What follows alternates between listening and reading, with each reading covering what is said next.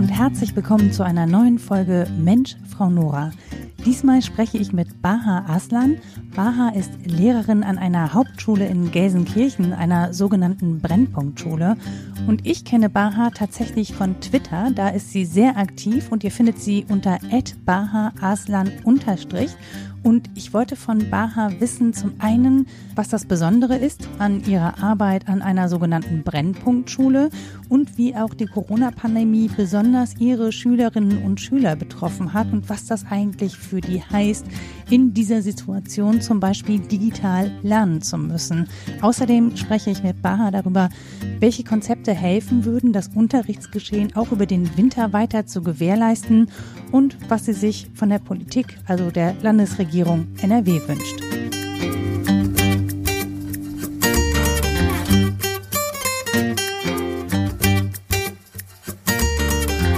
Hallo Baha.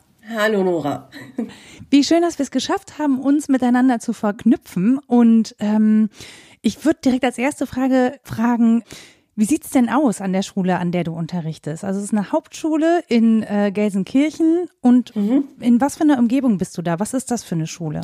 Ähm, ich bin Lehrerin für die Fächer Englisch und Sozialwissenschaften und genau arbeite an der Schule in Gelsenkirchen. Das ist eine Hauptschule und diese Schule befindet sich in einem, ich hasse dieses Wort, aber ich muss es so sagen, befindet sich in einem sogenannten sozialen Brennpunkt. Mhm. Es ist auch als eine Brennpunktschule tituliert und ähm, ich ähm, habe dort eine wunderbare achte Klasse und ähm, auf dieser Schule sind mehrheitlich Kinder drauf, die aus äh, bildungsfernen Schichten kommen, wie man das so schön sagt und auch eben Kinder, die halt eben ähm, auch aus Familien kommen, die einen äh, schwachen sozioökonomischen Status haben. Ähm, und äh, es sind auch häufig Kinder, die einen sogenannten Migrationshintergrund haben. Ganz viele Kinder, die 2015 mit ihren Eltern nach Deutschland geflüchtet sind aufgrund des Syrienkrieges. Ganz viele Kinder, die aus äh, den europäischen Staaten ähm, Rumänien und Bulgarien gekommen sind. Und ähm, ja, die äh, soziale Lage an dieser Schule ist zum Teil manchmal halt eben auch brenzlig, weil ganz viele Problemlagen aufeinander ähm, sozusagen kommen, beziehungsweise zusammenkommen. Und ähm, wir sind da, oder ich bin da als Lehrerin äh, zum Teil auch sehr, sehr herausgefordert, den verschiedenen Problemlagen meiner Schülerinnen und Schüler auch gerecht zu werden. Wer bestimmt denn eigentlich, was und wann eine Schule Brennpunktschule heißt? Ähm, ich glaube, dafür gibt es keine wirkliche Definition mhm. ähm, wer das bestimmt oder wer das halt eben sagt. Es gibt, was die Schulen anbelangt, verschiedene Standorttypen. Die sind gegliedert von eins bis fünf und unsere Schule hat den ähm, Standorttyp fünf mhm. und das bedeutet, ähm, an meiner Schule sind sehr viele Kinder, die einen Migrationshintergrund haben und es ist halt eben auch eine Schule, die in einem sozialen Brennpunkt liegt. Und äh, deswegen hat es eben halt auch die Nummer 5 und äh, aus dem Grund wird sie auch als Brennpunktschule tituliert. Das ist eigentlich häufig so der Name, der von außen an meine Schule und auch an meine Schüler herangetragen wird. Hm. Ich persönlich habe natürlich selber das Gefühl, wenn ich an der Schule mit meinen Kindern arbeite, dass ähm, sie jetzt nicht ähm, Problemkinder sind. Mhm. Ähm, so würde ich sie nicht titulieren. Ich würde es eher so beschreiben, dass ähm, ja, es, es, es, es sind Kinder, wo ähm, wo ich denke, wo wir als Gesellschaft insgesamt auch irgendwo versagt haben, diesen Kindern gerechte Chancen zu bieten. Also mhm. Also wir haben als Gesellschaft versagt, ähm, zum Teil halt haben halt eben die Eltern dieser Kinder versagt. Wir sind zum Teil in Elternhäuser hineingeboren worden, wo sie ähm, eben nicht die Förderung ähm, ja bekommen haben, die ihnen vielleicht hätte ähm, zustehen sollen. Mhm. Wir haben insgesamt auch als Bildungssystem versagt, weil wir diese mhm. Kinder nicht auffangen konnten und sie nicht entsprechend fördern konnten. Und ähm, aus dem Grund tue ich mich auch ein bisschen schwer, diese Begriffe zu benutzen, weil ich denke, dass ähm, diese Kinder auch ein Produkt unserer ähm, Gesellschaft sind, aber auch ein Produkt unseres Versagens sind. Mhm. Das würde ich aus meiner Perspektive so sehen, ja. Okay, das heißt, wir haben ja da schon mal eine Lage, die an sich schon nicht so einfach ist. Mhm. Und on top kam dann die Corona-Pandemie. Genau. Ähm, und das macht ja, also ne, jetzt reden halt alle über digitalen Unterricht, Digitalisierung mhm. des Unterrichts und so. Mhm. Ähm, wie war das denn für euch, gerade in der ersten Phase der Maßnahmen? Wie seid ihr denn daran gegangen? Was sind denn die Herausforderungen bei euch, auch wenn es um Digitalisierung geht? Mhm. Also ich muss sagen, meine Schule ähm, ist, was äh, die Digitalisierung anbelangt, gut ausgestattet. dafür, dass es eine Hauptschule ist. Mhm. Wir haben in jedem Klassenraum ein Smartboard. Wir haben eine Dokumentenkamera, wir haben einen PC mit funktionierendem Internet und wir haben einen Drucker, der ebenfalls funktioniert. Ähm, das bedeutet, in der Hinsicht äh, können wir eigentlich ähm, unseren Schülerinnen und Schülern das volle Programm bieten und ähm, können da auch äh, ja, mit digitalen Medien ziemlich guten Unterricht gestalten. Nichtsdestotrotz hat uns auch die Corona-Krise vor immense Herausforderungen gestellt, mhm. weil wir natürlich auch unseren Unterricht ähm, erstmal online umstellen mussten. Und da mussten wir erstmal auch als Schule gucken, wie machen wir das dann eigentlich überhaupt? Und ähm, haben wir denn geeignete Tools dafür? Und die hatten wir halt eben nicht. Das bedeutet, wir hatten keine Online-Lernplattform, ähm, wo wir auch schon im Vorhinein mit den Schülerinnen und Schülern mal gearbeitet haben oder ähm, Materialien hochgeladen haben. Das haben wir eigentlich aber auch kurzfristig relativ gut hinbekommen. Wir haben dann über die ähm, Stadt Gelsenkirchen so eine Online-Lernplattform ähm, zur Verfügung gestellt, beziehungsweise haben das Angebot, was eigentlich schon da war, genutzt für uns, mhm. haben jedem Schüler einen Account angelegt und ähm, dann haben wir als Lehrkräfte die Materialien dort hochgeladen und die Schülerinnen und Schüler halt eben gebeten, diese zu erledigen. Mhm. Und äh, uns dann zukommen zu lassen, ob das jetzt auf dem E-Mail-Wege ist ähm, oder halt ähm, in diesem Online-Portal hochgeladen ist oder über WhatsApp. Das war dann eher zweitrangig, aber ähm, vorrangig war halt eben, dass die Aufgaben erledigt werden. Problematisch wurde es dann, ähm, als es dann natürlich dann auch Schülerinnen und Schüler gab, die halt nicht die nötigen Endgeräte hatten, mhm. um halt eben sich den Zugang zu den ähm, Lernangeboten zu verschaffen. Das hängt damit zusammen, dass es halt eben zum Teil auch oder größtenteils auch Familien sind, die halt auch einen schwachen sozioökonomischen Status haben und wenn dann in der Familie zwei, drei Kinder sind, mhm. dann kann man nicht einfach mal äh, zum Mediamarkt oder Saturn fahren und sich einen Laptop holen oder ein mhm. Tablet kaufen. Das geht dann halt nicht. Ja, vor allem, man braucht ähm, ja zwei, drei Laptops oder Tablets, genau, ne? Wenn genau. alle Kinder und, schulpflichtig ähm, sind. Und damit ist es ja auch nicht getan. Man braucht dann halt eben auch einen Drucker dazu. Mhm. Ähm, und ähm, unsere Schüler haben dann zum größten Teil auch mit den Smartphones versucht, dann sich die Lernmaterialien anzuschauen. Mhm. Ganz viele haben sich, äh, haben sich dann halt auch bei mir gemeldet gehabt, Frau Ostan, ich habe keinen Laptop oder ich habe keinen Drucker zu Hause, ich weiß nicht, wie ich die Aufgaben machen soll. Und da haben wir das halt eben so geregelt, dass wir gesagt haben, okay, die Schüler, die halt eben nicht diese Möglichkeiten haben, sich die äh, Materialien anzuschauen oder runterzuladen und auszudrucken, denen machen wir das dann. Also wir drucken das dann aus, stellen das denen zur Verfügung und die holen sich das dann halt wöchentlich ab an der Schule. Hm, ähm, okay. machen die Aufgaben und ähm, fotografieren es ab und schicken es dann über WhatsApp zu. Das war dann so der Mittelweg, den wir gefunden haben. Ähm, genau, ähm, sozio sozioökonomischer schwacher Status. Das bedeutet, man, man kann dann halt gewisse ähm, technische Geräte auch nicht ähm, immer wieder ähm, sozusagen ähm, sich erwerben, weil es einfach nicht geht finanziell. Mhm. Was auch häufiger zu beobachten war, ist, dass ähm, viele Kinder halt eben auch in begrenzten Wohnver oder beengten Wohnverhältnissen gelebt haben oder leben. Mhm. Und es erschwert ja auch nochmal so zusätzlich das Lernen, wenn man lernen möchte. Ähm, man braucht ja Rückzugsorte. Das ist, glaube ich, was, was sich viele, ne? ja, das, was sich viele Leute nicht so richtig vorstellen können. Man ne? braucht Rückzugsorte. Also die Schule ist ja für viele dieser Kinder auch eine Art ich sag mal, also es ist nicht nur ein sozialer äh, Ort, wo ich Freunden begegne, wo ich auch mal Ballast äh, abwerfen kann, ähm, wo mhm. ich ich sein kann, sondern es ist halt eben auch eine Art Rückzugsort, ne? Ähm, der auch noch immer so die Möglichkeit bietet, äh, seine Persönlichkeit weiterzuentwickeln und sich halt irgendwie auch mhm. zu gestalten und sich selbst zu erfahren. Und wenn man halt eben in beengten Wohnverhältnissen lebt, ist es halt eben schwer. Und wenn dann auch noch ähm, Geschwister da sind, die vielleicht auch alle auch noch für die Schule was machen müssen oder lernen müssen, dann, dann wird das schwer. Und das geht dann halt mhm. halt nicht. Und ähm, ich glaube, das, das waren so die größten Herausforderungen, äh, mit denen diese Kinder dann halt eben auch zu kämpfen hatten.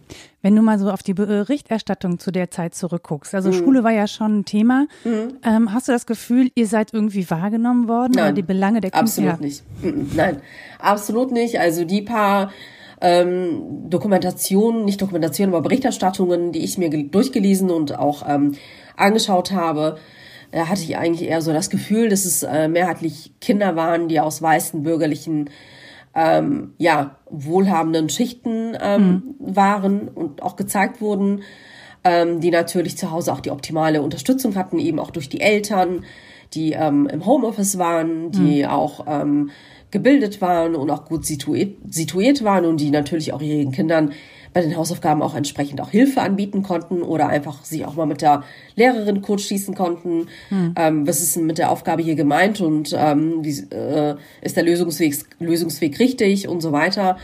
Ähm, das haben meine Schüler natürlich überhaupt gar nicht gehabt. Ähm, und das ist mir halt eben auch zu kurz gekommen, eben auf die prekäre Situation von Schülerinnen und Schülern hinzuweisen, die halt eben nicht in dieser privilegierten Situation sind. Und ich hätte mir gewünscht, dass die Berichterstattung ähm, auch äh, sich auf diese Kinder konzentriert hätte ähm, und auch die Defizite aufgezeigt hätte, die natürlich dann auch im Zusammenhang äh, mit, dem, mit unserem Bildungssystem bestehen und ähm, auch vielleicht so eine, so eine Art kritischen Blick darauf auch geworfen hätten, was können wir dann eigentlich besser machen? äh, damit mhm. es halt eben diesen Kindern äh, gut geht, damit diese Kinder halt eben auch eine optimale Förderung bekommen und auch erhalten.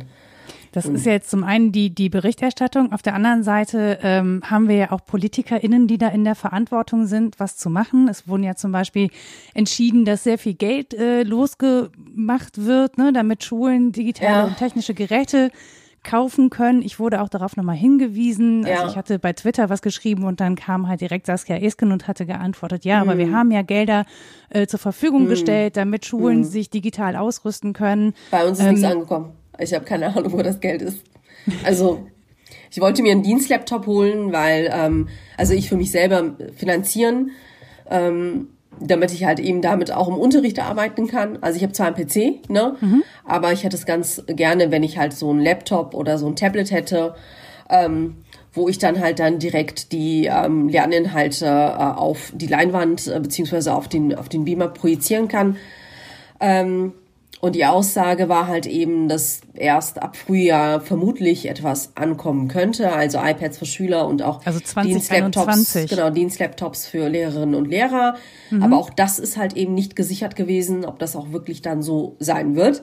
Mhm. Und ähm, das sind halt dann auch so Sachen, die einen dann auch wirklich ähm, zu denken geben, wo man sich dann fragt, okay, ähm, warum klappt das denn nicht mit der Digitalisierung? Also es ist jetzt nicht ein Thema, was jetzt seit Corona aktuell ist, sondern mhm. schon äh, seit ich äh, im Referendariat war und auch davor im Studium. Das ist halt eben auch immer wieder eine Debatte gewesen und auch eine sehr wichtige Debatte, wie man Schulen digitaler ausstatten kann, wie man alle Schulen effektiv ans Netz anschließen kann, wie man digitale Infrastrukturen ähm, an den Schulen ausbauen kann. Ähm, es ist ja auch ein wichtiges ähm, Lernziel in den Schulen, dass wir Schülerinnen und Schüler nicht nur zu mündigen Bürgerinnen und Bürgern erziehen, sondern auch zu Schülerinnen und Schülern, die halt eben auch selbstbewusst und auch kompetent mit digitalen Medien umgehen können. Mhm. Das ist ja auch in den Lehrplänen verankert. Ähm, und dann fragt man sich, ähm, ja, warum hinkt die Realität dann da so hinterher? Mhm. Ja. Und dann seid ihr ja wieder in den Betrieb gestartet, ja? Schule hat nach den Sommerferien. Genau. Nee, Quatsch, nein, nicht nach den Sommerferien. Vorher. Genau, der erste, erste Lockdown, so. der erste Lockdown war. Mhm. Und danach ähm, haben ja nach den Osterferien die Schulen wieder aufgemacht. Mhm. Ähm, da äh, sind die Kinder nur einmal in der Woche zur Schule gekommen. Das mhm. heißt, es gab so einen gestaffelten Unterricht. Jeder Jahrgang durfte einmal in der Woche in die Schule kommen, außer den ähm, Jahrgängen, äh, den zehnten Jahrgängen, mhm. weil die natürlich ihren Abschluss machen mussten. Die waren dann jeden Tag da und wurden dann in ihren äh, Fächern, wo sie ihren Abschluss ähm, äh, erwerben mussten, beziehungsweise schreiben mussten, unterrichtet. Ähm, und alle anderen Kinder, das heißt die Jahrgänge fünf bis neun, sind dann einmal in der Woche zur Schule erschienen, ähm, in getrennten Gruppen, mit Abstand, mit Maske. Ähm, ja, so ist der Unterricht dann nach den, ich habe es vergessen, nach den Osterferien mhm. abgelaufen. Und ich fand es insgesamt auch zu wenig. Also zu wenig an Unterricht ich habe ja auch ganz viel mit vielen Lehrerinnen darüber unterhalten und da gab es halt auch einige Kolleginnen und Kollegen, die auch gesagt haben, ja, okay, wenn man mal jetzt ein paar Lerninhalte eben nicht mitbekommen hat, dann ist es halt eben nicht so schlimm. Das können die ja wieder nachholen. Mhm. Ähm, aber ich glaube, wenn man an so einer Schule unterrichtet, ähm, an der ich bin, mhm. dann äh, weiß man halt eben auch, wie wichtig äh, Schule ist und wie wichtig diese Lerninhalte sind und wie wichtig es auch ist, dass diese Kinder einen guten Abschluss hinbekommen, weil der Abschluss, den sie bekommen nach äh, der 10, ist sozusagen für diese Kinder äh, zukunftsweisend und auch ähm, lebensrettend, weil mhm. nur mit einem guten Abschluss haben sie die Möglichkeit, aus diesem Teufelskreis auszubrechen und sich eine gute Zukunft aus, aufzubauen. Ähm, und ich habe jetzt nach den Sommerferien zum Beispiel ähm, sehr, sehr lange damit oder darum gekämpft, wie ich jetzt meinen Unterricht gestalten soll. Mhm. Also insbesondere was jetzt zum Beispiel Englisch anbelangt. Ich hatte vor den Sommerferien zwei fünfte Klassen, die ich in Englisch unterrichtet habe und die fünfte Klasse ist ja elementar, was jetzt so die ähm, Basiskenntnisse anbelangt, gerade mhm. im sprachlichen Bereich. Und nach den Sommerferien war bei den Kindern alles weg und die ähm, der Unterricht, der einmal in der Woche stattfand, der hat dann natürlich nicht ausgereicht, um all das, was weggefallen ist, durch den ersten Lockdown zu kompensieren. Und das heißt, wenn ich da kurz einhaken darf, aber das mhm. heißt, ähm, Im Prinzip hat dieses einmal die Woche Unterricht für den Unterrichtsstoff nichts gebracht. Also es ist natürlich wichtig, dass die Nein. Kinder sozialen Kontakt haben und so, aber für den genau. Unterrichtsstoff genau. hast du im Prinzip gar nichts erreicht. Für den können. Unterrichtsstoff ähm, hat es nichts gebracht. natürlich kann man auch hier jetzt ähm, sagen, ja, hast du denn keine Lernmaterialien, die ihnen zur Verfügung gestellt? Natürlich habe ich das gemacht. Ich habe denen äh, wöchentlich päckchenweise Aufgaben mitgegeben, ähm, um halt eben nochmal gewisse äh, grammatikalische Strukturen zu wiederholen und zu festigen. Ähm, die haben sie auch fleißig gemacht. Aber ich habe ein Schülerklientel, wo ähm, es wichtig ist, dass ich vorne stehe und denen das auch dann zum Teil auch immer mal wieder eins zu eins erkläre. Also, mhm. ne, wie, ähm, wie zum Beispiel das Simple Present gebildet wird oder das Simple Past.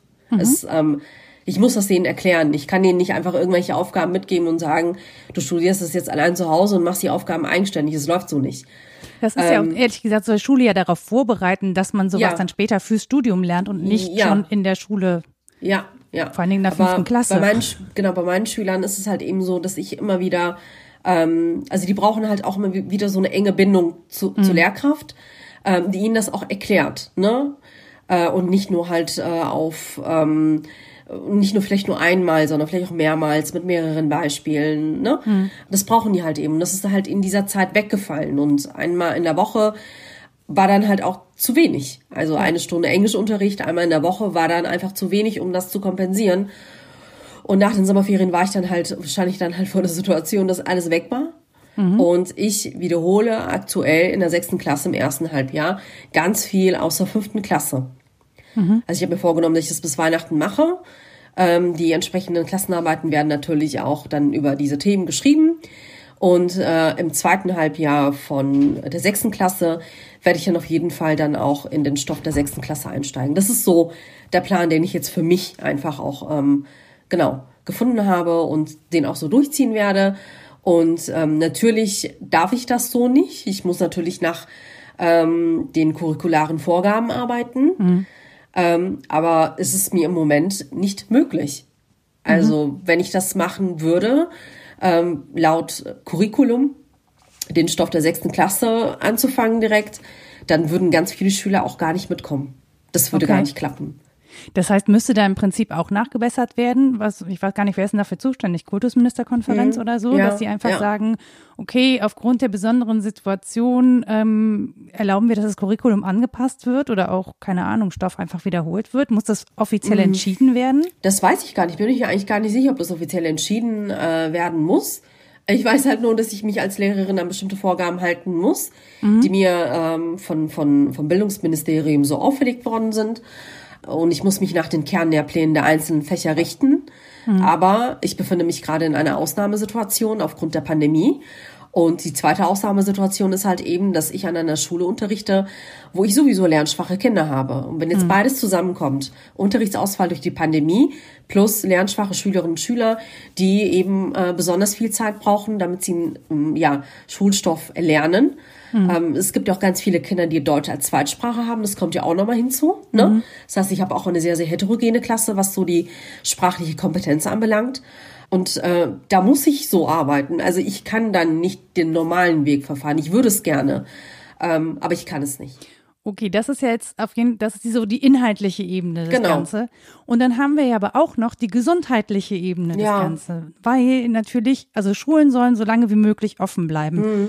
Ich kann das aus verschiedenen Gründen nachvollziehen, ne? weil natürlich äh, an, an Schülerinnen und Schülern auch daran hängt, dass es Betreuungspersonen gibt. Mhm. Und wenn Eltern als Betreuungspersonen arbeiten gehen müssen, dann gibt es ein Problem. Das ist Mhm. Ja. das eine. Ja. Ähm, das andere ist aber natürlich auch, dass dadurch, dass in den Schulen Mhm. zum Beispiel keine guten Konzepte ähm, installiert worden sind, um Schülerinnen vor Ansteckung zu schützen, die das Mhm. wieder in die Familien tragen können potenziell. Und natürlich auch LehrerInnen anstecken können, die Ja. dann irgendwie auch ausfallen. Ne? Also das Ja. ist ja auch so ein Ja. Problem. Wenn Ja. Mhm. ein großer Teil des Lehrerkollegiums ausfällt, dann findet halt auch kein Unterricht statt. Ja. Äh, Wie ist denn da die Situation bei euch? Also ich kann sagen, dass bei uns ganz viele Lehrer auch weggefallen sind aufgrund, äh, aufgrund, der Tatsache, dass sie halt eben zur Risikogruppe gehören. Und ähm, man muss sich auch immer wieder vor Augen führen, dass Hauptschulen nicht attraktiv sind für angehende Lehrerinnen und Lehrer. Das heißt, wenn ich Lehrerin werde, dann möchte ich an einer Schule, die ähm, gut aufgestellt ist, wo ich dann natürlich auch ähm, mit Schülerinnen und Schülern arbeite, die vielleicht motiviert sind und die nicht so viele Probleme mit sich bringen. Und Hauptschulen sind da halt eben eher ein bisschen unbeliebt. Und gerade dann auch noch in so einer Stadt wie Gelsenkirchen, da möchte fast eigentlich so niemand hin. Das sind dann halt eher so Realschulen, Gesamtschulen, Gymnasien, die eigentlich von den Lehrerinnen und Lehrern bevorzugt werden. Ähm, das kommt natürlich dann auch nochmal zu dieser Situation hinzu. Ähm, wir haben ja auch einen Lehrermangel, das muss man auch ganz offen sagen. Ähm, das heißt, zu wenige Lehrerinnen und Lehrer, die wir tatsächlich auch einstellen könnten. Und auch zu wenige Bewerberinnen und Bewerber, die sich halt eben für diese Schulform interessieren. Und aktuell versuchen wir eigentlich an unserer Schule die Situation so gut es wie geht zu managen. Ähm, wir versuchen den Schülerinnen und Schülern ein Stück Normalität zu geben in dieser Zeit, wo äh, nicht alles nicht wirklich normal erscheint. Und ähm, wir kommen, ähm, ja, also bezieh- beziehungsweise ich kann da für mich reden, ich komme da halt zum Teil manchmal auch äh, an meine Grenzen, weil diese besondere Situation mich dann natürlich auch ähm, vor bestimmte Herausforderungen stellt, wo ich nicht weiß, ob ich diesen auch gerecht werden kann. Also wenn wir jetzt über den Infektionsschutz reden, sprechen, es war ja so, dass nach den Sommerferien die Kinder erstmal eine Maske anhaben mussten und alle saßen nebeneinander. Ähm, und dann wurde die Maskenpflicht aufgehoben, dann wurde sie wieder eingeführt, nachdem die ähm, Zahlen wieder gestiegen sind. Und ähm, das Problem ist aber, ich habe 30 Kinder, 25 bis 30 Kinder in der Klasse sitzen und auch wenn diese Maskenpflicht ähm, da ist, bedeutet das ja nicht, dass das Ansteckungsrisiko sinkt. Denn die ähm, Kinder kommen ja alle gemeinsam zur Schule und vor der Schule umarmen die sich, die küssen sich. Das bedeutet, eine Ansteckung ist sowieso gegeben. Ähm, dann sitzen wir alle in einem Klassenraum. Wir müssen jetzt auch die Fenster aufhalten, beziehungsweise regelmäßig auch lüften, damit halt eben das, die Aerosole, die in der Luft sind, ähm, vermindert werden dadurch. Das Problem ist aber, dass, die dass das Ansteckungsrisiko bei so einer großen Schülerschaft natürlich auch viel höher ist, weil ich nicht die Möglichkeit habe, Abstand zu gewährleisten, wie ich das vor den Sommerferien auch äh, tun konnte. Und idealerweise, ähm, oder ideal wäre es eigentlich, wenn wir ähm, die Zustände hätten wie vor den Sommerferien. Also, dass wir kleinere Gruppen unterrichten, äh, wo wir Abstand gewährleisten können und wo wir dann auch ähm, ja mit äh, nicht zu einer hundertprozentigen Sicherheit, aber mit einer großen Wahrscheinlichkeit dann auch sagen können, okay, wir können an unseren Schulen einen hundertprozentigen äh, Infektionsschutz zwar nicht gewährleisten, aber unter den Umständen, wo die unter den Umständen, ähm, unter denen die Kinder jetzt zur Schule kommen, ist es relativ gering, dass man sich in der Schule mit Corona ansteckt. Das heißt, Und- was würdest du befürworten, äh, befürworten? So ein Wechselbetrieb zum Beispiel? Also Wechselbetrieb wäre denkbar. Also es wäre wirklich denkbar, dass ein Wechselbetrieb wäre denkbar. Natürlich sind auch kleinere Gruppen denkbar, dass man eine Klasse in drei Gruppen splittet mit maximal zwölf Schülerinnen und Schülern äh, in einem Raum mit Abstand. Aber dazu bräuchte man Lehrkräfte, die das auch ähm, bewerkstelligen. Aber das fehlt gerade im Moment. Ähm, was in Solingen zum Beispiel gemacht worden ist von der Gesamtschule, halte ich ein, für ein sehr ähm, gutes Konzept. Da äh, hat man sich ja dazu entschieden, dass man einen Teil der Schülerinnen und Schüler eben nach Hause schickt, damit diese digital von zu Hause aus lernen können mit ihren iPads. Und der andere Teil bleibt halt eben in der Schule und bekommt Präsenzunterricht. Mhm. Und denkbar wäre halt eben eine Form aus Präsenz und Digitalunterricht und das ähm, im Wechselmodus. Also dass eine Woche die eine Gruppe in der Schule ist und Präsenzunterricht bekommt und die andere Woche dann äh, die andere Klasse eben zu Hause bleibt und äh, an den iPads dann am Schulstoff arbeitet und auch lernt.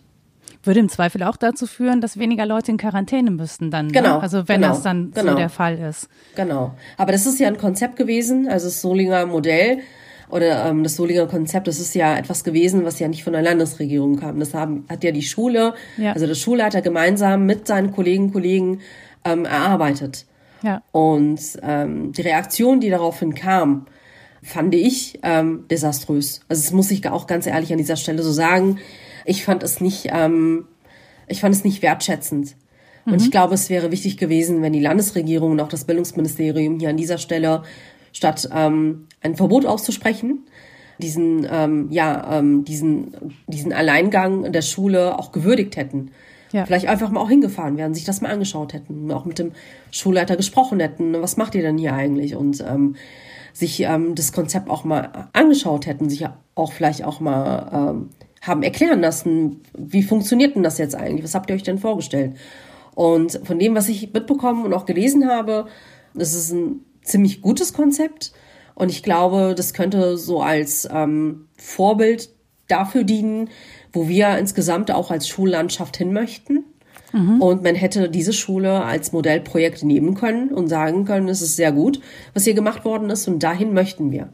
Und man hätte diese Kolleginnen und Kollegen und auch den Schulleiter ähm, als Landesregierung, gerade auch als Bildungsministerium, denke ich, auch als Experten hinzugewinnen können mhm. und ähm, auch ähm, fragen können, wie habt ihr das gemacht? Was können wir von euch lernen? Mhm. Anstatt zu sagen, nee, wir verbieten euch das und ihr macht das jetzt nicht. Wir haben jetzt den 15. November. Ne? Also jetzt stellt sich erstmal raus, ob die jetzt getroffenen Maßnahmen, ob die jetzt überhaupt anschlagen oder nicht. Mhm. Vorausgesetzt natürlich, die Gesundheitsämter kommen bei Testungen und Informationen von Personen nach. Das ist ja auch noch so eine Frage, die wir uns stellen müssen. Also ja, die Gesundheitsämter sind ja auch im Moment überlastet. Ja. Genau, kriegen wir überhaupt hin, diese ganze mhm. Fallverfolgung zu machen und so. Mhm. Also jetzt vor dem Hintergrund, was erwartest du, was jetzt kommt? Also hast du das Gefühl, ähm, es wird nochmal so weit kommen, dass die Schulen geschlossen werden? Hast du das Gefühl, es wird vielleicht doch noch mal am Konzept nachgebessert oder so? Also, also ich glaube nicht, dass die Schulen geschlossen werden. Ich glaube, die Schulen werden weiterhin auffahren. Mhm. Äh, wir sind jetzt in NRW ein bisschen früher in die Weihnachtsferien gegangen, beziehungsweise man hat gesagt, dass die äh, Weihnachtsferien am 21. Dezember anfangen statt am 23. September, mhm. äh, Dezember. Ähm, ich denke, dass die Schulen so lange wie möglich ähm, offen gehalten werden. Und es ist jetzt schon so, dass wenn zum Beispiel ähm, Corona-Fälle an Schulen auftauchen, dass nicht die Schulen schließen, sondern dass einzelne Schülerinnen und Schüler und vielleicht auch Lehrer in Quarantäne geschickt werden, dass dann ansonsten aber der Unterrichtsbetrieb ganz normal weiterläuft. Hältst du das für sinnvoll? Ähm, nein. Ich halte das nicht für sinnvoll, nein, überhaupt nicht. Ähm, also wenn ich mir jetzt zum Beispiel vorstelle, eine Schülerin in der Klasse hat Corona, sie wurde positiv auf Covid-19 getestet und ähm, mhm Sie wird dann in Quarantäne geschickt mit vielleicht noch ähm, drei Schülerinnen, die neben ihr saßen und zwei Schülerinnen, die einmal vor und einmal hinter ihr saßen, plus dem Lehrer. Ähm, ich weiß nicht, ob das ähm, sinnvoll ist, weil mhm. wer mal in einer Schule war und weiß, wie Schülerinnen und Schüler miteinander kommunizieren und dass die Kommunikation nicht nur in der Klasse stattfindet, sondern wenn gerade Pause ist, quer über den Schulhof, mhm. quer über alle Jahrgänge hinweg, und vielleicht dann auch mitbekommt, wie sie sich dann teilweise vor dem Schulgebäude verhalten, der weiß, mhm. wenn eine Schülerin positiv auf Corona getestet ist, dann ist die Wahrscheinlichkeit, dass ihr dieses Virus an andere äh, gegeben hat, ähm, nicht nur im Klassenverband da, sondern auch innerhalb der ganzen Schule. Also ich kann nur Und von einem Besuch in der Schule berichten, ne, wo ich Ähnliches erlebt habe. In den Klassen funktioniert das super, das ist ganz toll. Mhm. Bei den Klassenwechseln in der Pause hängen mhm. alle Kinder, also da sind Aufkleber auf dem Boden mit anderthalb Meter Abstand halten. Das ist überhaupt nicht machbar, weil einfach Gar so nicht. viele Kinder in diese Gänge gehen und die Treppen mhm. hoch und runter aneinander vorbeikommen. Mhm. In der ersten Pause mhm. sind die Desinfektionsmittelspender, die es ja gibt, mhm. komplett leer. Also da gibt's einfach kein Desinfektionsmittel mehr. Mhm. Es gibt für die Anzahl an Schülerinnen und Schülern extrem wenige sanitäre Anlagen. Ja, da stehen dann alle gleichzeitig und wollen Definitiv. sich die Hände waschen. Ja. Also ja Und das war ein die, Gymnasium in Köln. Die, die Frage ist dann aber halt auch, ob Schule ein Ort ist, wo es überhaupt gewährleistet werden kann, all diese Maßnahmen auch durchzusetzen, weil Schule mhm. ist halt eben ein sozialer Ort. Es ist ein Ort äh, der Zusammenkunft, es ist ein Ort, wo ähm, ich sozial mit anderen interagiere, wo ich Beziehungen aufbaue. Und ähm, da weiß ich nicht, ob dann halt Abstand halten und ne, äh, strikt diese Regeln befolgen, ob das überhaupt äh, machbar ist. Aus meiner Sicht mhm. ist es nicht machbar. Also man kann Kinder nicht davon verlangt. abhalten.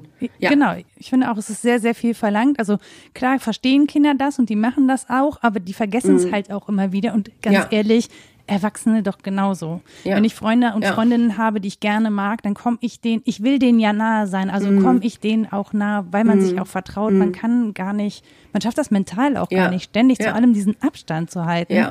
Und deswegen finde ich das ähm, super viel verlangt, auch gerade von, von Kindern, von Jugendlichen, das in der Form so mhm. konsequent mhm. einzuhalten, selbst mhm. wenn es eben notwendig ist. Und ja, da, definitiv. Ähm, genau, da finde ich deine Hinweise auch sehr wichtig, zu sagen, wir brauchen eigentlich andere Lösungen. Hm, was also es gibt ja viel mehr Lösungen. Also jedes ja? Mal, wenn ich halt ähm, die Zustände an Schulen kritisiere und auch das Vorgehen der Landesregierung beziehungsweise des Bildungsministeriums, bekomme ich dann halt auch immer wieder in den Kopf geschmissen, ja, ähm, so wenn dann jetzt die Schulen schließen und dann müssen die Kinder zu Hause bleiben, dann haben sie ja gar keinen Ort mehr, wo sie vielleicht ähm, mal Freunde treffen oder ihre Probleme loswerden können. Und nicht jedes Kind wächst ja auch in einem Haushalt auf, wo es glücklich ist, ne? Und dann sage ich immer, es gibt doch viel mehr Optionen und Möglichkeiten zwischen Schule offen halten komplett und Schule ganz zumachen. Mhm. Also dazwischen gibt es doch noch Grauschattierungen.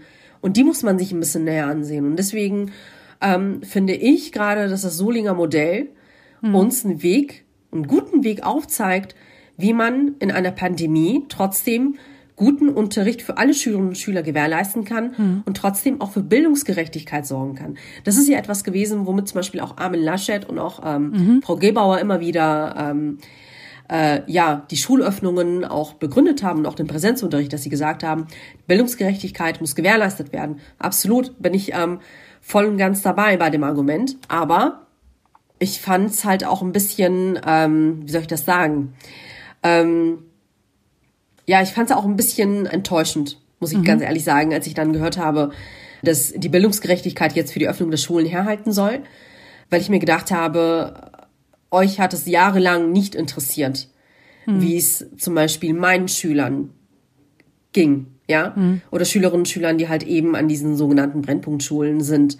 Ähm, und an meiner Schule und auch an ganz, ganz vielen anderen Hauptschulen gibt es Kinder, die wirklich wunderbar sind. Also die durchaus intelligent sind, die durchaus auch, auch was auf dem Kassen haben und die ähm, alles schaffen könnten, wenn sie dann nur die richtige Förderung hätten und auch mhm. die Strukturen in den Schulen vorhanden wäre, um diese Kinder optimal zu fördern. Und ähm, wenn euch die Bildungsgerechtigkeit so sehr am Herzen liegen würde, dann würdet ihr euch überlegen, wie ihr diese Schülerinnen und Schüler empowern würdet und auch empowern könntet. Und das wäre ja eine ähm, gute Gelegenheit, jetzt mal das darüber eine gute Gelegenheit, das, ne? Ja, und das wäre eine gute Gelegenheit, jetzt darüber nachzudenken und das so anzugehen. Ähm, aber leider sehe ich da kaum bis gar nichts. Also ich weiß auch gar nicht, ob die das auf dem Schirm haben. Muss ich ganz ehrlich sagen. Für mich kommt es so, als ob es so ein blinder Fleck ist. Es, ist, äh, es sind vielleicht dann nur ein paar ausgewählte Schulen in NRW, die sogenannte Talentschulen sind und mhm. ähm, die auch als Vorzeigeschulen dienen.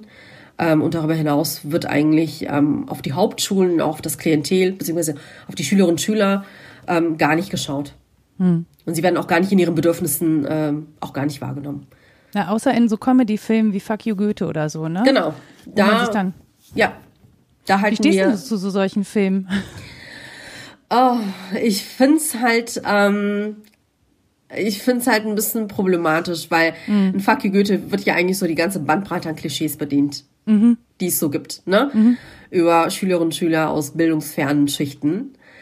Ähm, und äh, der Film übertreibt sehr. Natürlich läuft es an vielen Schulen nicht so ab. Und nicht alle Schüler reden so oder mhm. verhalten sich so. Und ich glaube, dass äh, der Film, auch wenn er zur Belustigung, Belustigung dienen soll, durch die Art und Weise, wie diese Charaktere gezeigt werden, gerade auch die Schülerinnen und Schüler, dass, dass der Film durchaus auch dazu dient, diese Klischees noch mehr in den Köpfen zu verstärken. Mhm. Und ähm, er erklärt halt nicht auf, er ähm, ähm, er bringt keine positiven Ansätze hervor oder ähm, kritisiert auch nicht so ähm, diese gängige Darstellung von äh, Hauptschülerinnen und Schülern, die so ähm, in der Gesellschaft da sind, sondern verstärkt diese. Und aus dem Grund ähm, finde ich den Film so ein bisschen problematisch. Okay, dann war, dann habe ich die Einschätzung jetzt auch mal und ich muss ehrlich sagen, was mir mhm. äh, auch an dem Film fehlt, ist einfach das noch weiterzudenken. Und das wurde genau. mir jetzt im Gespräch ja. mit dir einfach ja. nochmal klar, was da auch für andere Themen dranhängen. Ne? Wenn wir mhm. eben über verfügbaren oder auch günstig verfügbaren mhm. Wohnraum reden, mhm. dass wir eben nicht davon ausgehen können, dass in allen Familien es möglich ist, dass jedes Nein. Kind ein eigenes Nein. Zimmer hat oder Nein. jedes Kind ähm, ein eigenes Gerät zur Verfügung hat, dass das, ist, das ähm, WLAN im Haus ist. Diese, so. diese Realität ist halt in den Köpfen vieler, die in privilegierten Positionen sind, mhm. ähm, überhaupt nicht da. Und ich weiß auch nicht, ob das, ähm, ob es so ist, dass ähm, diese Problematik auch denjenigen, die in den Bezirksregierungen oder auch in den Ministerien sitzen, gerade im Bildungsministerium, ob das auch dort eine Realität ist. Hm. Ähm, ich kann es sehr gut nachvollziehen, weil ich selbst so aufgewachsen bin, weil ich selber weiß, was es bedeutet, mit drei Geschwistern in einem Zimmer mhm. äh, aufzuwachsen, beengte Wohnverhältnisse zu haben und ähm, in Situationen, wo man für das Abi lernen musste oder für äh, andere Inhalte, also wie das war, sich zu organisieren. Mhm. Also dass, äh, dass es in einem Zimmer nicht geklappt hat. Ne? Ja. Dann musste die eine in die Küche ausweichen, die andere dann ins Wohnzimmer und dann hat man sich einen Wohnraum halt irgendwie, der da war, so effektiv wie möglich aufgeteilt. Und mhm. ich auch, weiß auch, was es heißt, nicht genügend Geld zu haben. Mhm. Ähm, ähm, um sich halt eben vielleicht einen Laptop zu kaufen oder andere Sachen wie Schulbücher oder um sich eine Nachhilfe zu leisten. Mhm. Ähm, das sind alles Erfahrungen, die ich selbst gemacht habe und deswegen kann ich kann ich in der Hinsicht die Lebenssituation meiner Schülerinnen und Schüler noch ganz viele anderer Schülerinnen und Schüler, die sich in ähnlichen Lebenslagen befinden, sehr gut nachvollziehen. Und ich würde mir wünschen, und das ist vielleicht auch ein Wunsch für die Zukunft, dass äh, in diese, ähm, ja, in diese Schaltstellen äh, äh, in unseren Behörden und Institutionen, mhm. wie zum Beispiel in Bezirksregierungen, aber auch äh, die dem Bildungsministerium, dass da mehr Leute wie ich einziehen, die eben diese Erfahrungen auch gelebt haben, noch durchgemacht haben, ähm, damit sie auch etwas ändern können. Ja, weil, weil ich glaube, wissen, dass unsere, genau, weil ich glaube, unsere Perspektiven sind da gar nicht vorhanden. Und das, das, das ist sehr schade. leider auch. Ja. ja. Baha, ich danke dir total herzlich, dass du dir an einem Sonntag so viel Zeit genommen hast. Sehr gerne, 37 mit mir darüber Minuten. zu sprechen. ja. ich hoffe, ja, man das könnte, ist in Ordnung. Man, man könnte Halbe auch noch Stunde viel länger hast du gesagt, ne? Okay. Ja, ja. Das, ich habe immer so eine Zielzeit. Ich okay. weiß eh, dass es länger dauert. So, okay. Aber okay. Ähm, Genau, ich finde es total super, weil ich, es ist Sonntag, du hast ja auch mal eine Pause verdient, ne? Ja. Und morgen geht's halt weiter. Deswegen vielen, vielen Dank, dass du dir die gerne. Zeit genommen hast. Sehr, sehr gerne. Und auch vielen Dank, dass du in sozialen Netzwerken so präsent bist und da auch immer wieder versuchst, diese Blasen zu durchbrechen und darauf mhm. aufmerksam zu machen, was Lehrerinnen und Lehrer gerade leisten. Das finde ich großartig, weil sonst hätte ich dich auch nicht gefunden. Das wäre schade gewesen, wenn wir uns nicht das kennengelernt hätten. Das wäre schade gewesen. Ja. Dann habt noch einen schönen Sonntag. Danke, ähm, das wünsche ich dir auch. Bleib gesund und Danke. deinen Schülerinnen und Schülern sehr viel Erfolg. Dankeschön. Tschüss. Tschüss. Das war Mensch, Frau Nora. Diesmal mit der Lehrerin Baha Aslan. Wenn euch diese Folge gefallen hat, dann freue ich mich auf Rückmeldungen, entweder auf der Website selber unter www.mensch-frau-nora.de oder über Twitter oder Mastodon. Da findet ihr mich jeweils unter dem Handle Frau Nora. Und wenn euch diese Folge gefallen hat, dann empfehlt sie doch gerne weiter, entweder bei Instagram, Twitter oder wo ihr euch sonst so rumtreibt. Und wenn ihr noch ein bisschen Zeit über habt, freue ich mich auch über eine Bewertung, zum Beispiel bei Apple Podcasts. Werft gerne mit Sternchen um euch. Das ist nicht nur eine Wertschätzung für mich und meine Gäste, sondern zeigt auch anderen Menschen, ob das hier ein hörenswerter Podcast ist. Bis dahin macht's gut und passt auf euch auf.